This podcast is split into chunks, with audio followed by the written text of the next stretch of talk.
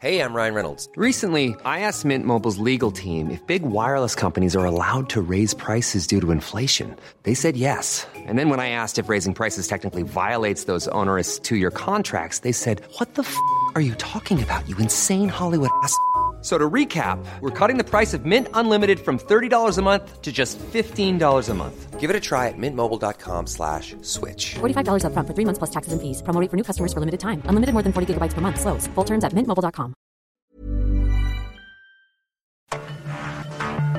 Cada noche, los expertos se reúnen para debatir los temas que hacen historia en una mesa de análisis distinta. Aquí las entrevistas con los personajes y líderes de opinión, junto al análisis profundo de los temas trascendentes. Alfredo Ceja conduce un programa de Frente en Jalisco por el 100.3 de FM. Iniciamos. Hola, ¿qué tal? Muy buenas noches. Bienvenidos a una emisión más de De Frente en Jalisco, aquí en Heraldo Radio Jalisco. Hoy viernes 3 de noviembre quiero agradecer, como todos los días, en los controles a Ramón Luna y a Antonio Luna, en la producción y redacción de este espacio a Ricardo Gómez y recordarles nuestro número de WhatsApp para que se comuniquen con nosotros el 3330 1779 66. El día de hoy vamos a tener en entrevista a Estefanía Padilla, y es diputada local de Movimiento Ciudadano. Además, como cada viernes, tendremos esta mesa de análisis con Sebastián Mier y con Ociel González y escucharemos el comentario en esta ocasión ambos comentarios de Pablo Calderón, experto en política exterior, y también el comentario de Ana María Vázquez Rodríguez, ella es académica del ITESO y también es integrante del Consejo Ciudadano de Seguridad. Les recordamos que nos pueden escuchar en nuestra página de internet heraldodemexico.com.mx, ahí buscar el apartado radio y encontrarán la emisora de Heraldo Radio Guadalajara. También nos pueden escuchar a través de iHeartRadio en el 100.3 de FM. Y les recordamos nuestras redes sociales para que se comuniquen con nosotros por esta vía. En Twitter, ahora ex, me encuentran como arroba Alfredo y en Facebook me encuentran como Alfredo Ceja. Y pues ha sido un día con bastante, bastante información, pero así también esta, esta semana. Antes de empezar esta entrevista, vamos a escuchar el comentario de Pablo Calderón, experto en política exterior. Estimado Pablo, ¿cómo estás? Buenas noches. La voz de los expertos.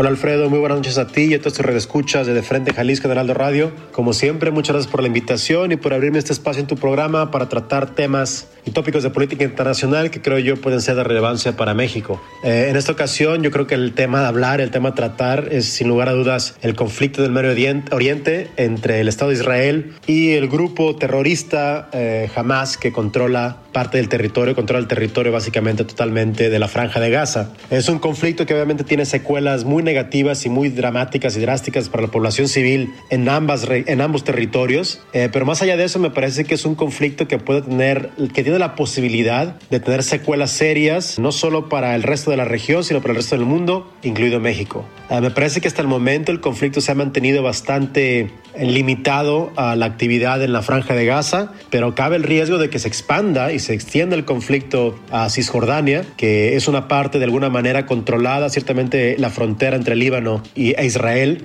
controlada por Hezbollah, eh, que es una, eh, un grupo armado abiertamente apoyado por el Estado de Irán. Y me parece que si se da el caso, que parece ser que se dará, se puede dar una prolongación del conflicto y de alguna manera se puede llevar a mayor inestabilidad dentro de la región que podría llevar a la participación de otros actores internacionales, principalmente los Estados Unidos. Los Estados Unidos corre el riesgo de mostrarse y de ser jalado al conflicto en su afán de mostrar apoyo a Israel. Me parece que es un balance delicado y es un punto importante para Estados Unidos, pero si se prolonga el conflicto y Estados Unidos se ve arrastrado a un conflicto más abierto entre eh, Israel y facciones apoyadas por el Estado de Irán y por otros actores que busquen estabilizar la región, me parece que podríamos tener un conflicto de, que destabilice hasta cierta manera la economía internacional y sobre todo que tenga un impacto importante en los precios de petróleo y por ende los precios de otros productos, otras materias primas, como por ejemplo el acero. Ah, si se llegara a dar el caso, creo que el mayor problema para México, el mayor riesgo para México podría ser el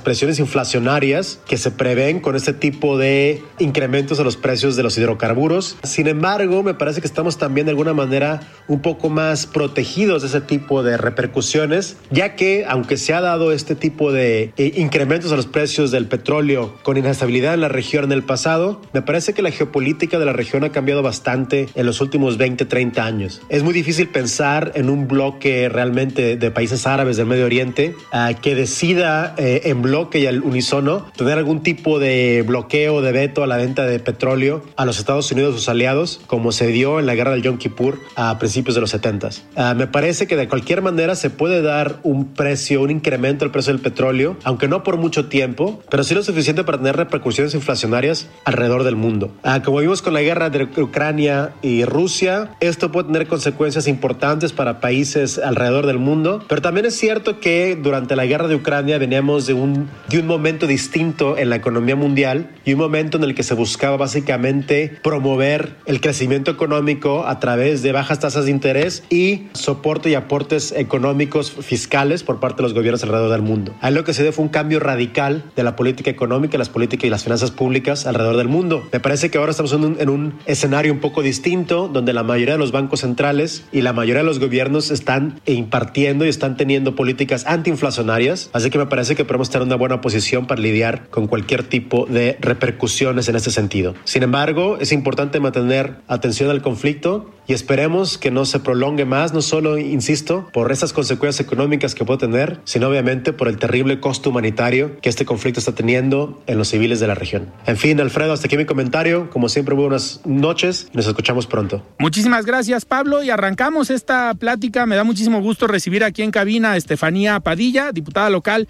de Movimiento Ciudadano. Estimada Estefanía, ¿cómo estás? Buenas noches.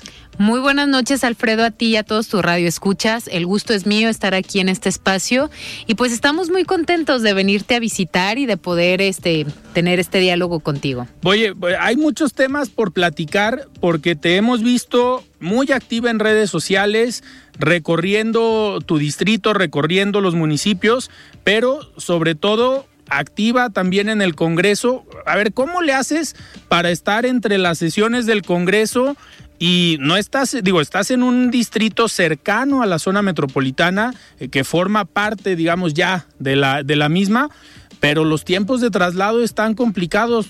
¿A qué hora empiezas y a qué hora terminas? Alfredo, sí, efectivamente, este, ahorita que mencionas que nos ven activas ahí en redes, las redes solamente son el vehículo en el cual nosotros utilizamos para mostrarles el trabajo que hacemos todos los días.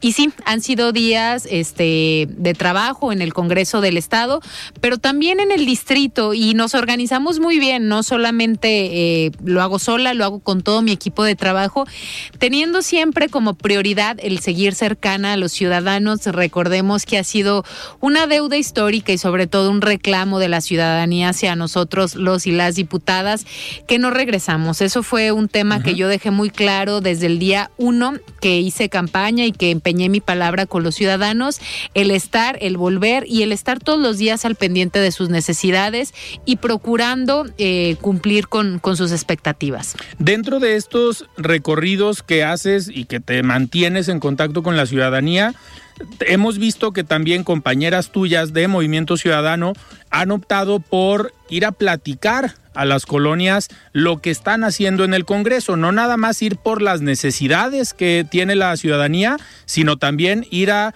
platicarles las iniciativas, el trabajo que han venido desarrollando. En tu caso, aprovechas estas visitas, ¿qué les has estado platicando a la ciudadanía, principalmente de tu distrito y de El Salto, que es el municipio, digamos, importante del distrito?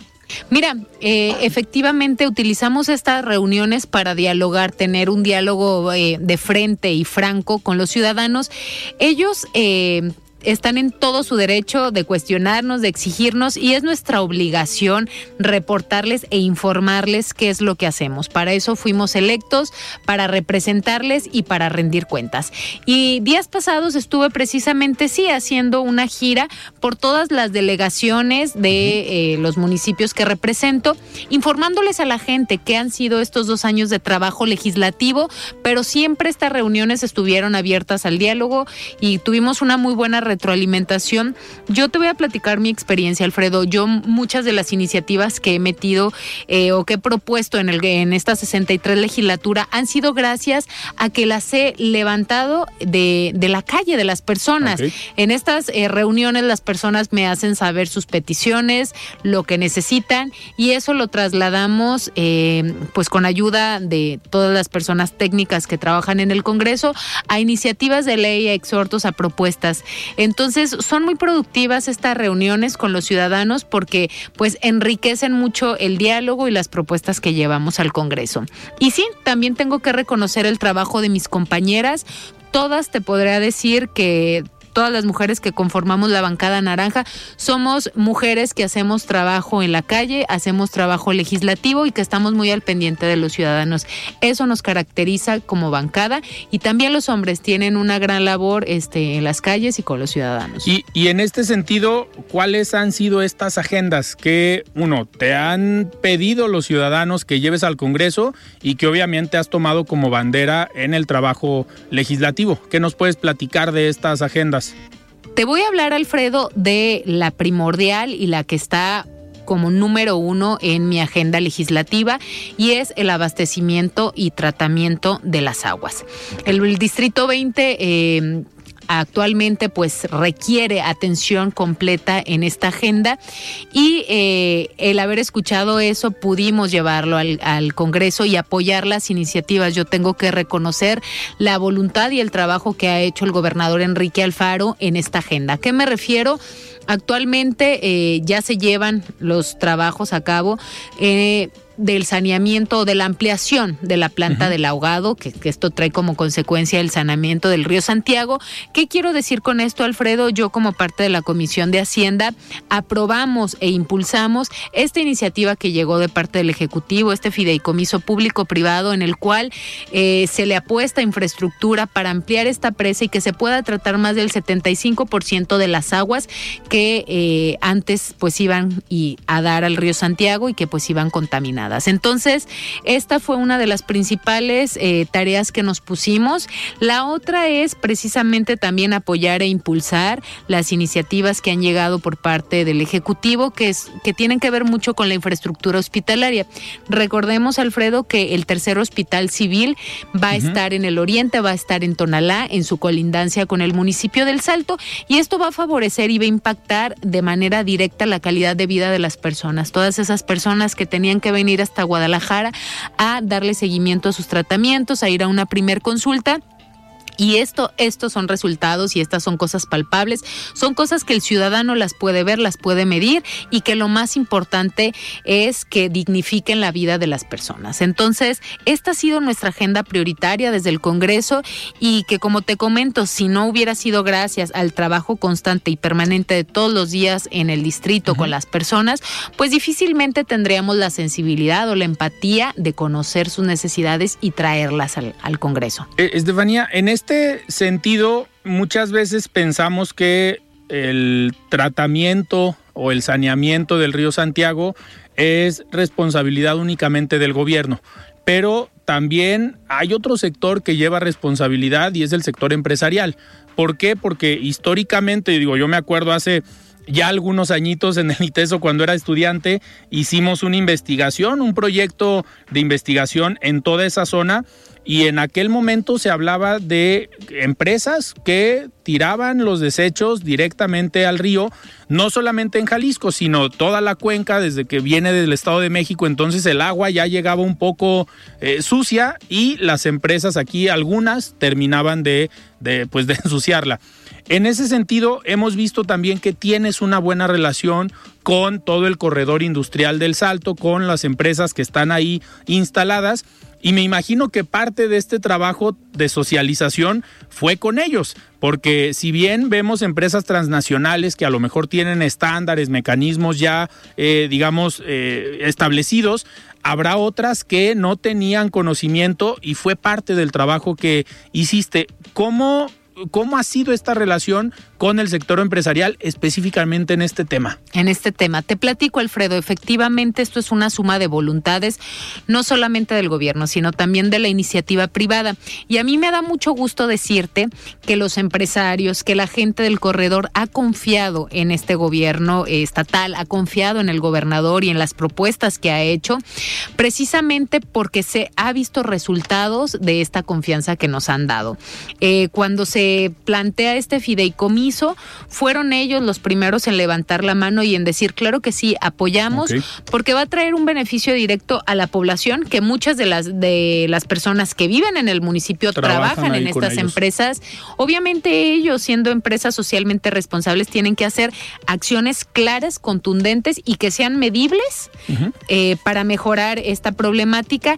Y la otra, yo estoy segura que esto, si no tuviéramos un gobierno estatal de resultados, no sería posible, porque precisamente son ellos quienes cuidan los capitales, quienes cuidan eh, dónde invierten su dinero, pues tienen que tener la total certeza de la transparencia de las obras. Y la tuvieron, tuvieron esa certeza, tuvieron esa confianza y el día de hoy ahí están los resultados con esta obra. Y en este sentido, la población me imagino que eh, después de esta problemática tan fuerte que se ha vivido en el municipio y en toda la zona, eh, ¿qué te dicen después de ver lo que ya se logró? De que esta planta de tratamiento esté trabajando, que se vean los resultados, pero la población sí está también en la dinámica de reconocerle al gobierno y reconocer la gestión que por tu conducto se ha realizado. Totalmente, Alfredo. La gente ahora está cada vez más informada, participa más, nos cuestiona más y esto es bueno porque eso les permite tomar decisiones. Las personas en este distrito nunca habían visto tanta obra, nunca habían visto tantos eh, proyectos como te lo digo ya concretados. Mira, eh, yo también como parte de la Comisión de, del Agua soy testigo de lo que se ha invertido, por ejemplo, no solamente en el municipio del Salto o en el de Tonalá, sino en todos los municipios con la reactivación de las plantas de tratamiento, Alfredo. El mantener activo o en funcionamiento una planta es muy caro y hay muchos municipios que incluso ellos mismos no lo pueden solventar y ha sido gracias al apoyo que se ha dado por parte del gobierno del estado, del gobernador, que ha sido una, eh, ha sido una realidad esta activación de plantas y estos eh, resultados favorables. Y te digo que la gente está informada y conoce porque cuando tú regresas a las calles siempre va a haber necesidades y para eso estamos, para escucharlos, para cabildear los temas, para solucionarlos, para gestionarlos, pero también la gente sabe reconocer cuando las cosas se han hecho bien y perdón, es sumamente gratificante llegar y que te digan, nunca había visto que en mi comunidad se estuviera construyendo, por ejemplo, un hospital comunitario. Te pongo ese ejemplo, a menos de cinco o cuatro minutos de lo que va a ser el nuevo Hospital Civil de Oriente, va a estar un hospital comunitario en el municipio del Salto donde se van a estar atendiendo enfermos renales.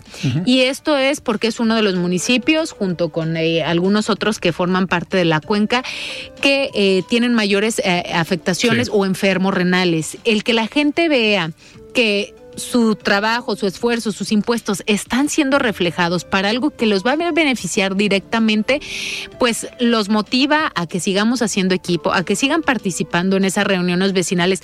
Alfredo, la gente era muy apática a los temas políticos y el ver que cuando vas, te paras a una colonia, tienes ciudadanos libres que van, te escuchan, te preguntan y te cuestionan, te da mucha energía y te hace saber que estás haciendo bien tu trabajo. ¿Por qué? Por el simple hecho de estar teniendo esta comunicación con el ciudadano, de estar haciendo equipo y de que vea no solamente mi trabajo, el, trabajo del gobernador que está haciendo una realidad. Entonces yo estoy muy contenta con la respuesta de las personas. Cuando me preguntan eh, cómo responde el ciudadano, el ciudadano responde conforme el trato que le des. Claro. Y los resultados ahí están. Eh, Estefanía, ahorita que mencionas esta problemática de los enfermos renales que tienen pues una fuerte eh, pues una fuerte presencia en esta zona o esta, este padecimiento, eh, no te cuestionan sobre el tema de la ley de donación de órganos, pero ahorita lo traigo a relación porque al final eh, es una iniciativa que lleva tiempo detenida. En el Congreso el lunes precisamente o el martes platicábamos con tu coordinador, con Gerardo Quirino, sobre este tema y nos hablaba o nos decía que tenían ellos el plazo, que querían estar muy bien informados para poder aprobar eh, esta ley, pero en este sentido que la población esté informada, ¿te han preguntado sobre el tratamiento que se le está dando a esta ley en específico? Mira, no ha sido la pregunta tal cual, así directa, pero yo coincido con mi coordinador de bancada. Es un tema que no es menor, Alfredo, es un tema que eh, de gran impacto y sobre todo muy sensible. No podemos tomar decisiones a la ligera y definitivamente tiene que ser un tema que se discuta, que se analice, que haya mesas de trabajo, que especialistas le entren al tema. Entonces, no, no es una iniciativa que de la noche a la mañana se puede desechar o aprobar. Es una iniciativa que tiene que merece todo el respeto de eh, darle este estudio y análisis. Entonces, eh, no, no, me no me lo han preguntado directamente, pero yo te aseguro y te doy mi palabra a ti y a los ciudadanos que en cuanto tengamos información mucho más clara, que los ciudadanos, este pues tengan que conocer, se las vamos a dar, por supuesto que sí, porque aparte es nuestro deber como diputados estarles informando a los ciudadanos qué está pasando con cada una de las iniciativas en el Congreso del Estado. Y, y otra pregunta, sabiendo esta problemática con el tema del agua que había o que hay por el tema del río, en el tema de abastecimiento de agua, ¿hay problemas en la zona o en ese sentido el Salto y el distrito están eh, de manera tranquila, no como la zona metropolitana que se han tenido problemas? Mira, eh, te platico, Alfredo. Evidentemente, geográficamente, eh, el municipio del Salto, por ponerte un ejemplo, pues está en, en un área en el que no en todos lados eh, hay, pues abastecimiento de agua o incluso hay mucha eh, escasez. Claro que es un tema que se tiene que trabajar, claro que es un tema que se tiene que solucionar, pero créeme que se está haciendo todo lo posible para que las cosas salgan, para que las cosas caminen, para invertir en esta infraestructura de la que hablábamos para poder este abastecer. El salto ha crecido muchísimo, este poblacionalmente y esto trae como consecuencia pues que evidentemente tengamos que este trabajar en un proyecto para abastecer a todos los ciudadanos. Entonces, te podría decir que las cosas se están haciendo, Alfredo.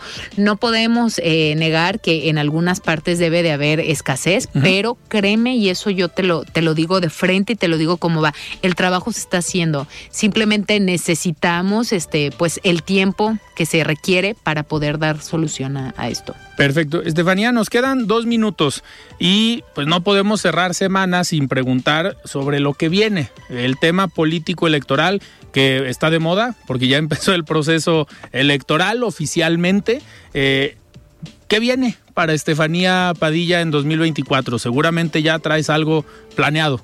Sí, te platico, Alfredo, tienes toda la razón. Ahora el primero de noviembre arrancamos con este año electoral que le llamamos. Y en primer lugar, hablaría desde lo plural y, lo colectivo. Yo veo que como proyecto político aquí en, en el estado de Jalisco, Movimiento Ciudadano, por supuesto, va a refrendar, porque aparte eh, se ha hecho buenos gobiernos, eh, hemos tenido un Congreso bien llevado y por supuesto estoy segura que tendremos todos la voluntad para sumarnos, para unirnos y que salgamos adelante. En lo individual te podría decir, Alfredo, yo hace un tiempo hacía una reflexión. Ah, yo tengo un gran compromiso no solamente por ser mujer y por ser mujer joven, porque sé que soy el ejemplo para muchos que vienen soy el ejemplo para un relevo generacional que viene. Y el mejor ejemplo que yo podría dar es poner al frente las eh, necesidades eh, de proyecto que las individuales, los intereses que le convengan a un proyecto. Entonces, definitivamente he trabajado para estar en una boleta, estoy preparada sí me veo participando en, una campaña como, pues sí, estando en una boleta, porque aparte me encanta, me gusta muchísimo el contacto con las personas y eh, desde luego me veo estando ahí, pero siempre anteponiendo eh, al proyecto en lo general. Perfecto, pues ya nos vendrás a platicar qué decide el proyecto, qué decide también Estefanía Padilla para ver hacia dónde juega y en qué boleta aparece. Así va a ser, Alfredo. Te agradezco muchísimo el espacio a ti, a tu radio escuchas, a todos quienes te sintonizan y pues gracias por el espacio y efectivamente nos vamos a ver muy pronto. Perfecto, muy bien, platicamos con Estefanía Padilla, diputada local de Movimiento Ciudadano. Nosotros vamos a escuchar el comentario de Ana María Vázquez Rodríguez. Ella es académica del ITESO e integrante del Consejo Ciudadano de Seguridad. Estimada Ana María, ¿cómo estás? Buenas noches. Muy buenas noches, Alfredo. Me da mucho gusto saludarte a ti y a todo tu auditorio. En la última semana, los estragos por el paso del huracán Otis en Guerrero han puesto en evidencia lo mejor y lo peor de nuestra sociedad.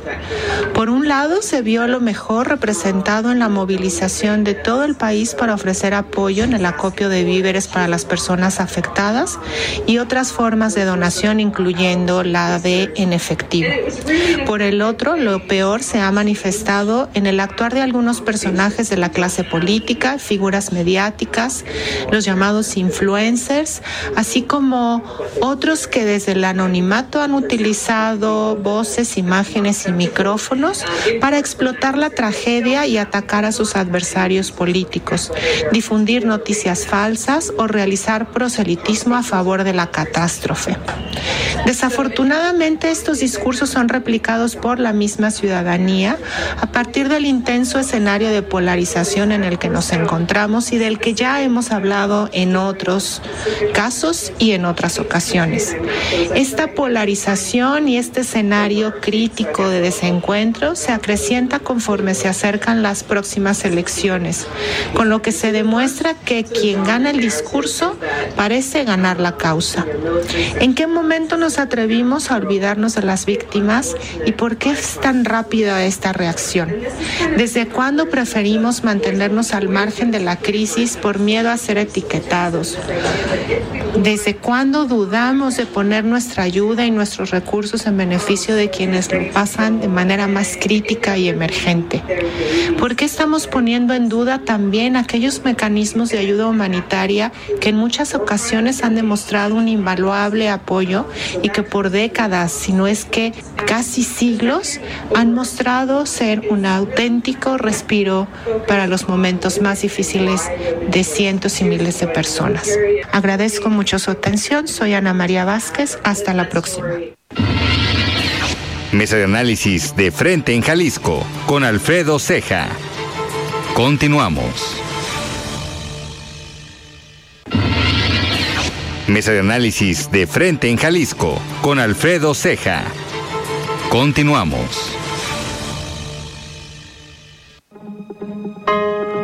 El análisis de frente en Jalisco. Muy bien, estamos de regreso aquí en De Frente en Jalisco y arrancamos esta mesa de análisis de los viernes. Me da muchísimo gusto saludar nuevamente a Sebastián Mier y a Ociel González. Eh, ¿Cómo estás, Sebastián? Buenas noches. Muy bien, muy bien. Buenas noches. ¿Cómo están ustedes? Perfecto, perfecto. Ociel, ¿cómo estás? Buenas noches. Hola, ¿qué tal? Buenas noches. Muy bien. Buenas noches a los dos y a la gente que nos escucha. Muy bien, oigan, pues muchos temas, muchas definiciones o algunas que se dieron durante la semana, pero sobre todo pues se empieza a poner interesante el escenario electoral, la, la, repartición de posiciones. Primero, el tema de la definición con Pablo Lemus como aspirante único a la gubernatura eh, por parte de Movimiento Ciudadano. Y pues a partir de ahí es cuando empiezan los los reacomodos, pero me gustaría empezar con este tema. Sebastián, ¿cómo ves la decisión de Movimiento Ciudadano? ¿Hicieron lo correcto? ¿Se van con el candidato más rentable, eh, con el que puede garantizar un mejor resultado según lo que se veía en las encuestas? ¿O por qué crees que toman la decisión de que sea Pablo Lemus el próximo candidato de Movimiento Ciudadano? Pues lo dijiste lo dijiste bien, ¿no? Es una decisión rentable. En términos de votos, Pablo Lemus representa pues la continuidad del gobierno de MC, que sigue con puntos de popularidad, sigue teniendo buena aceptación entre los votantes, aunque en varios aspectos pues el trabajo no ha sido la mejor, principalmente en temas de seguridad. Si pudiera destacar algo del, del trabajo de Pablo Lemus, pues destacaría temas de infraestructura, temas de modernidad en la ciudad, que pues eso se puede ver, pero también cuestionaría temas en el uso del dinero de todos los, los jaliscienses. Muy sonado el tema ahí de, del carrusel. Creo que el precio era muy elevado o es muy elevado, más de 20 millones de pesos para el carrusel que está ahí en el centro en Guadalajara. Pero bueno, ese solo es uno de, los casos que, que ahorita me viene a la memoria. Sin duda alguna para pues es un candidato fuerte, es un candidato que, en las encuestas está bien posicionado y que, como lo digo, le da continuidad a este gobierno que encabezó Enrique Alfaro. ¿Crees que, ¿Crees que fue bueno el acuerdo? ¿Qué crees que hayan puesto sobre la mesa, Sebastián?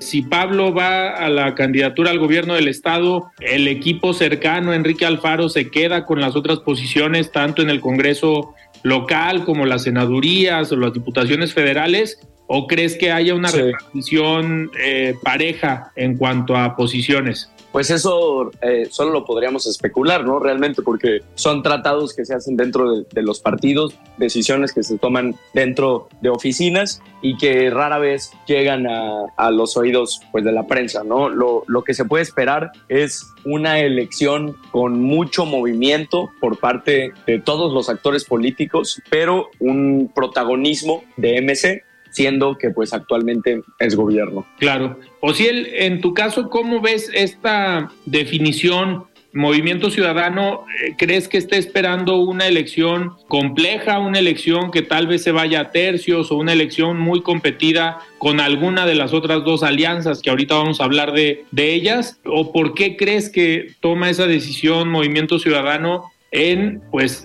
tener al candidato más rentable dentro de sus perfiles como el aspirante. Sí, yo creo que ya lo, lo, habíamos dicho, ¿no? No había forma de que Pablo Lemus no se quedara con la candidatura a gobernador. Y yo creo que era natural. A mi parecer, no creo que Movimiento Ciudadano espere una, una elección competida o una elección cerrada. Más bien yo creo que era el movimiento natural. Creo que de los perfiles que se manejaban, quizás Salvador Zamora o el mismo Esquer, yo creo que los, o Clemente Castañeda también, de uh -huh. los perfiles que se manejaban, yo creo que Pablo Lemus era el, pues el personaje o el político natural, yo creo, y por eso, por eso lo eligió MC, más allá de que piense que sea una elección competida, yo creo que era, pues sí, el movimiento natural. Y dentro de estos eh, acomodos, pues al final Movimiento Ciudadano parece que en Jalisco está marcando la línea en cuanto a la definición de nombres. ¿Por qué? Porque en teoría eh, Morena iba a elegir a su candidata o candidato el día 30 de noviembre, perdón, el 30 de octubre, pero lo aplazaron al 10 de, 10 de noviembre. Eh, Se ahí, echaron para atrás. ¿no? Sí, lo, lo aplazaron. Y, y el Frente Amplio por México tampoco ha definido todavía, todo indica que pues el fin de semana consolidan y firman ya esta alianza el próximo domingo, pero a partir de ahí pues viene el proceso para definir quién va a encabezar la candidatura, que no sabemos todavía cómo queden los acomodos al interior de los partidos, más en una alianza, pero sobre todo con el tema de paridad, que ha sido un tema eh, interesante en las últimas eh, semanas, especialmente en los últimos días, pero Movimiento Ciudadano parece que lleva la delantera, al menos la, en la elección de los perfiles, no solo para la gubernatura, ya hay otros también que han levantado la mano para presidencias municipales, el mismo Alberto Esquer con el tema del Senado, pero Sebastián, ¿qué crees que estén esperando los otros eh, partidos? Morena seguramente estará afinando su decisión dependiendo de otros escenarios en otros estados o en el panorama nacional, pero el Frente Amplio por México, ¿consideras que tanto Morena como el Frente Amplio ahora voltean el escenario y van tarde en Jalisco? Mm, sí, podríamos decir que sí. Eh, yo creo que lo, a lo que estaba esperando Morena era que se pusieran de acuerdo, ¿no? Con los partidos locales, pero mmm, al final de cuentas ya tienen por lo que por lo que parece un proceso definido internamente y pues el Frente Amplio por México navega con una bandera de tercer lugar también rezagado. Claro. Y Ociel, en tu caso, eh, ¿crees que esta definición de movimiento ciudadano de estar adelante de las otras eh, fuerzas políticas, al menos en tener ya un nombre, eh, ¿ves cierta ventaja con esta decisión o crees que empezando las campañas va a estar todo el escenario eh, parejo para cualquiera de las fuerzas políticas? No, yo creo que sí, definitivamente tienen ventaja. Aparte de que pues Jalisco es un pilar de Movimiento Ciudadano, yo creo que tener ya a Pablo Lemus, o sea, ya como la figura que va a ir por la candidatura o por la gobernatura, yo creo que sí les da una ventaja definitiva sobre los otros partidos, sobre las otras alianzas. Y, era lo que mencionaba el programa pasado, de que quizá la oposición y Morena, no digo que vayan a, a echar la elección o que no le vayan a poner tanto cuidado, tanta preocupación, pero yo creo que son conscientes de que también sería muy difícil que alguien le gane la gubernatura a Pablo Lemus. No, no digo que ya es seguro que la va a ganar, pero sería muy difícil que alguien más, que otro perfil de los que se manejan, le pueda ganar a Pablo Lemus. Sí, al menos. Saben a, saben a qué juegan, ¿no? Saben a qué Sí, se están es. metiendo. A- al menos con los números o con la percepción que se puede tener hoy, aunque estamos pues a unos meses todavía, más de seis meses de la, de la elección. Oigan, y dentro de este registro de Pablo Lemus como candidato, como precandidato en Movimiento Ciudadano, eh, ¿no les llamó la atención eh, los mensajes un día antes con el gobernador, con Salvador Zamora, eh, pero sobre todo que Salvador Zamora, un aspirante que ya levantó la mano, primero para la gubernatura, ahora aparece para Guadalajara, eh, pero no les llama la atención, Sebastián, estos, pues esta cercanía, ¿ves la posibilidad de que sea eh, esta dupla Pablo Lemus, gobierno del estado, Salvador Zamora, Guadalajara, o todavía ves fuerte a la senadora Verónica Delgadillo, que fue la primera, que, o de las primeras que levantó la mano para Guadalajara? Sí, eh, pues yo creo ya se pusieron de acuerdo, ¿no? O sea, como lo decía al principio, nosotros podemos intuir lo que un partido haga o deje de hacer, pero a Sí. final de cuentas lo que ven los ciudadanos es las caras que están en los espectaculares, los nombres que están en las bardas. Eso es lo que ve la ciudadanía. Y ahorita el posicionamiento y la fuerza, como bien lo decía Ociel, lo tiene MC. ¿Por qué? Porque tiene el dinero. En el momento en el que en el que vean que están pues en elecciones más competidas, pues jugarán con otra estrategia. Pero ahorita realmente, como, como lo decía en mi intervención pasada, pues todos saben a qué están jugando. Y MC pues tiene claro que por lo menos está jugando con ventaja. Claro. Eh, y Ociel, en este, en este tema, ¿tú sí ves algún escenario eh, que se vea más posible, al menos para Guadalajara, ya sea con Salvador Zamora o con Verónica Delgadillo por parte de Movimiento Ciudadano? Sí, yo creo que va a ser Salvador Zamora.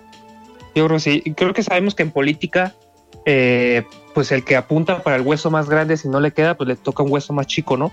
Entonces yo creo que Salvador Zamora, pues apuntaba para la gobernatura, no quedó, se, ya hubo ahí unos acuerdos eh, y finalmente ya levantó la mano para Guadalajara.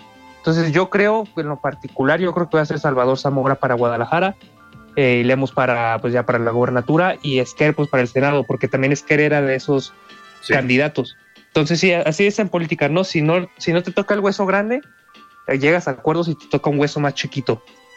Y, y también una tirada inteligente de Alberto Esquer, ¿no? De buscar la gubernatura, pero no enfrascarse a lo mejor en buscar Guadalajara, donde ya había más perfiles, y mejor se encamina al Senado de la República, donde pues Clemente Castañeda seguramente irá en la lista plurinominal y como fórmula pues se está diciendo, se está comentando que va Alberto Esquer y posiblemente con Mirza Flores, la diputada federal actual eh, de Movimiento Ciudadano. Eh, al final, pues una apuesta interesante, una jugada interesante y sobre todo vas a tener en el interior del Estado, que es donde puede tener fuerza Alberto Esquer por el cargo que, que ha, los cargos que ha tenido tanto como secretario de Agricultura como secretario de Asistencia Social, pues son secretarías que tienen una fuerte presencia en el interior del Estado y que seguramente esto lo puede ver capitalizado como candidato al Senado, pero ojo, también haciendo equipo en la campaña para gobierno del Estado con Pablo Lemus, porque si tienes tú un candidato a senador que tiene trabajo en el interior, pues seguramente podrán hacer buena dupla también el candidato al gobierno del Estado y el del Senado. No sé qué opines, eh, Ociel. Sí, justamente, yo creo que esa fue la, o sea, esa fue la buena estrategia o el, o el buen movimiento. Yo creo que Esquer sabía que no le iba a poder ganar a, a Lemus y apuntó por el Senado y el Senado parece quizá una opción más viable. Entonces yo, yo creo que sí, y justamente también como fue presidente, eh, presidente municipal de Ciudad Guzmán, yo creo que es una buena, es una buena tirada. Yo creo que, fue una buena estrategia política. Y pues eh, pareciera, eh, Sebastián, que se le están acomodando las cosas, ¿no? A, a Movimiento Ciudadano, aunque hay un factor que todavía no podemos descartar, eh, que es esta impugnación que hacen ante eh, la resolución del INE con el tema de, paridad, poner cinco o cuatro en las candidaturas a las gubernaturas, eh, pues Movimiento Ciudadano impugna. Por qué, porque lo comentábamos ayer con Ivana Razola, pues en este escenario donde se eh, habla que tu estado más competitivo, donde gobiernas, en el caso de MC es Jalisco, tendrías, si eh, gobierna hombre, tendrías que postular una mujer, pues también eso le puede cambiar el escenario a MC aquí en Jalisco. Por lo que se ve, están tranquilos, yo creo que están eh, pues relajados en este sentido de que no va a venir una resolución del INE o algo, una modificación a las reglas, a cambiar el escenario para eh, Movimiento Ciudadano, que pues ya tiene prácticamente al elegido, que es Pablo, que es Pablo Lemus. Eh, Sebastián, ¿ves, ¿ves riesgo en este tema? Eh, ¿Crees que todavía se pueda dar un cambio y que digan, pues en Jalisco va mujer y háganle como quieran? Sí, es, es, yo creo lo que ha puesto más interesante la contienda.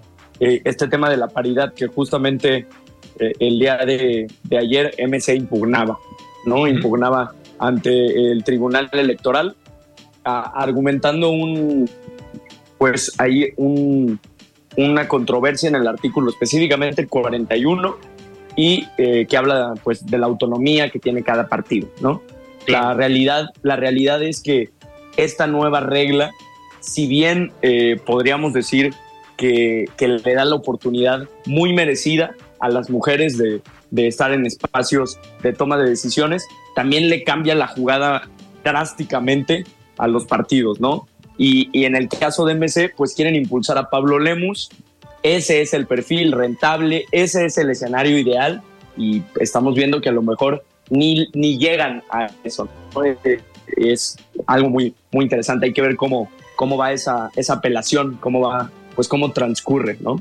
Claro, y habrá que ver qué tanta afectación también puede tener hacia las otras alianzas. Digo, en el caso del Frente Amplio por México, eh, pues en caso de que se decidan que la candidatura sea mujer, pues el Frente Amplio tiene a dos perfiles, como es Laura Aro, Diana González, que pudieran encabezar eh, la alianza.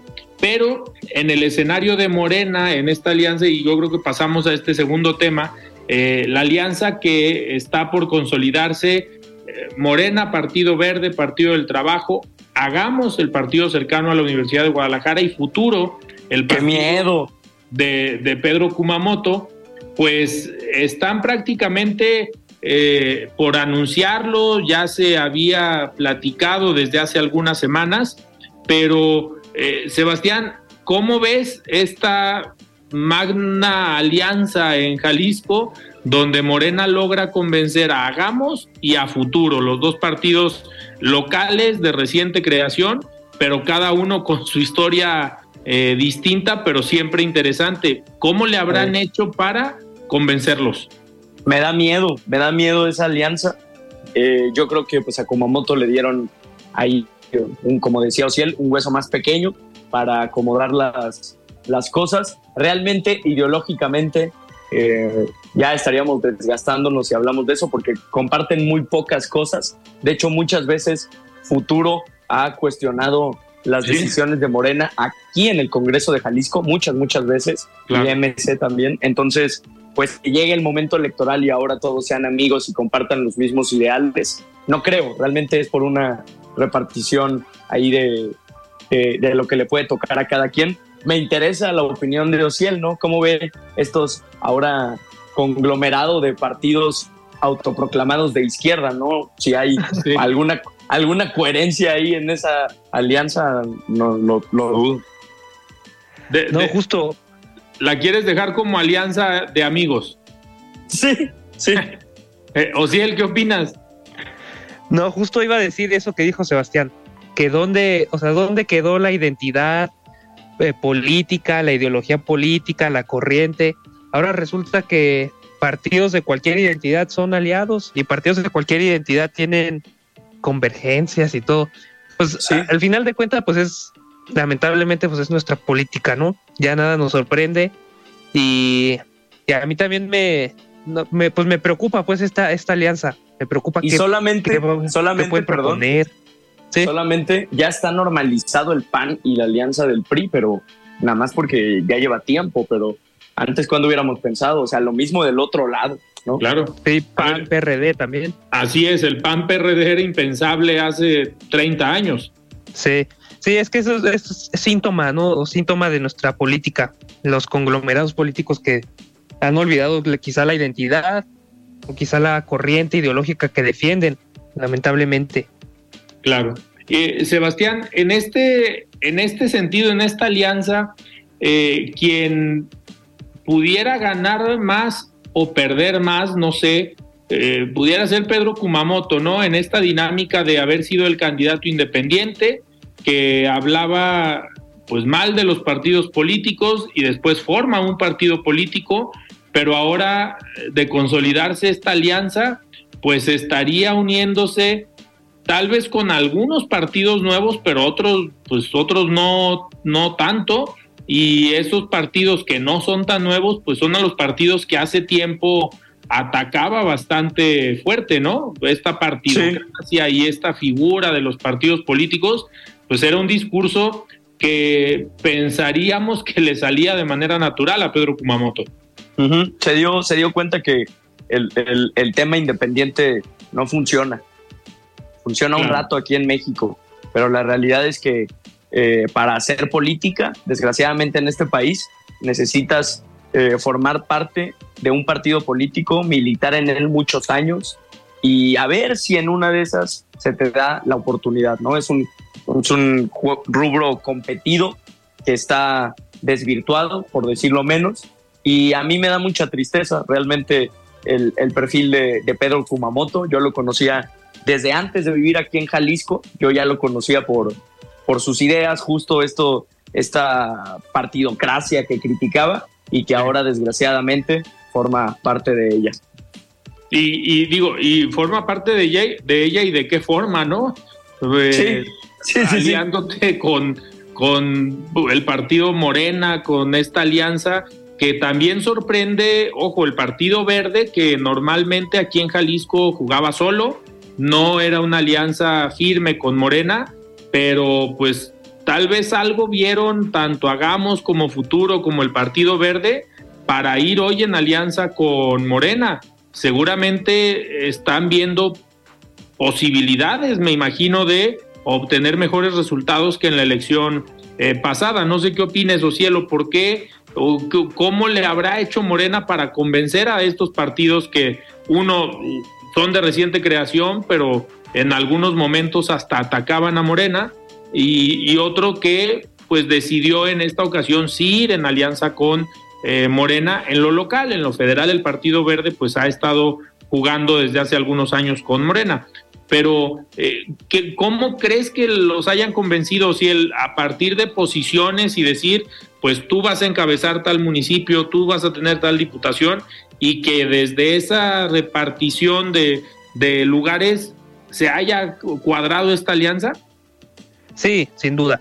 Sin duda. Yo creo que pues, es, es lo mismo, ¿no? A lo que vamos. En política, pues siempre se prometen cosas, huesos grandes, huesos chicos. En política nadie hace las cosas porque sí, ¿no? Ese yo creo que sería la, razón más pragmática o la razón práctica. Y ya quizá una razón ya eh, más grande o más imaginada podría ser quizá que hagamos el futuro se consoliden como oposición de movimiento ciudadano en el Estado. Quizá ahorita ya lo son, ya son clara, clara oposición, pero quizá con el empuje de Morena o con la fuerza que tenga Morena, podrían lograr consolidarse ya más como una oposición seria, una oposición que le podría hacer frente a Movimiento Ciudadano. Creo yo que ese podría ser el, argumento. Y en el caso de, del Partido Verde, pues el Partido Verde, a mi parecer, a mi opinión, pues es un partido parásito, ¿no? Sí, es lo peor que hay si va solo no iba a competir. Entonces por eso va con Morena. Es, No es más que eso, ¿no? Un partido parásito.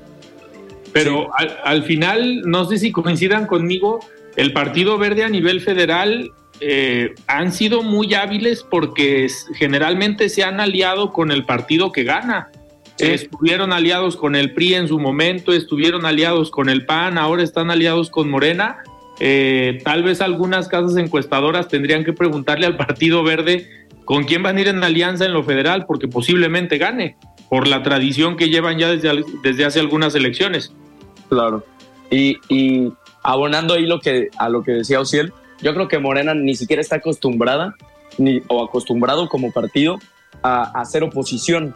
Realmente es, es, es en muy pocos los estados en el que Morena es oposición.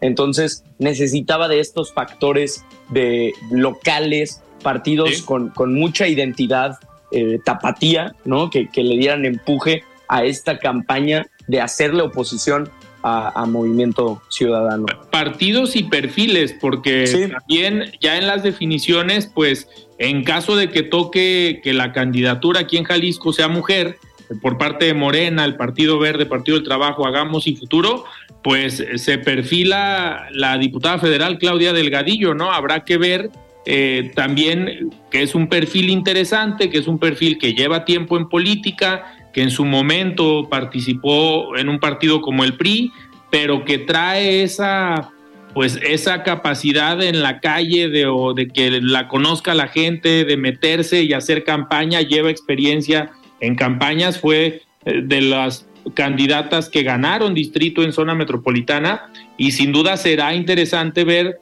ahora que definan el resultado el próximo 10 de noviembre, pues ver qué, en qué sentido juega esta mega alianza y también cómo juegan en los municipios. La repartición ahí va a ser muy interesante entre todos los perfiles, todos los partidos y todos los que hayan levantado la mano, pero sobre todo tomando en cuenta un tema como el de la paridad, que sin duda puede venir a cambiar, ya sea a afectar o a beneficiar a algunos, algunos partidos. Oigan, se nos fue, se nos fue el tiempo, Ciel, pero muchísimas gracias por estar hoy aquí en De Frente en Jalisco.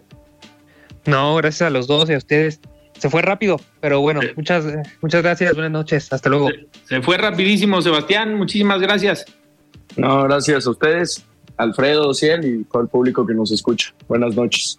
Perfecto, pues nosotros nos despedimos de esta mesa de los viernes con Sebastián Mier y con Ociel González y nos escuchamos el próximo lunes. Yo soy Alfredo Ceja, muy buenas noches. Alfredo Ceja los espera de lunes a viernes para que junto con los expertos y líderes de opinión analicen la noticia y a sus protagonistas. Esto fue De Frente en Jalisco, otra exclusiva de El Heraldo Radio.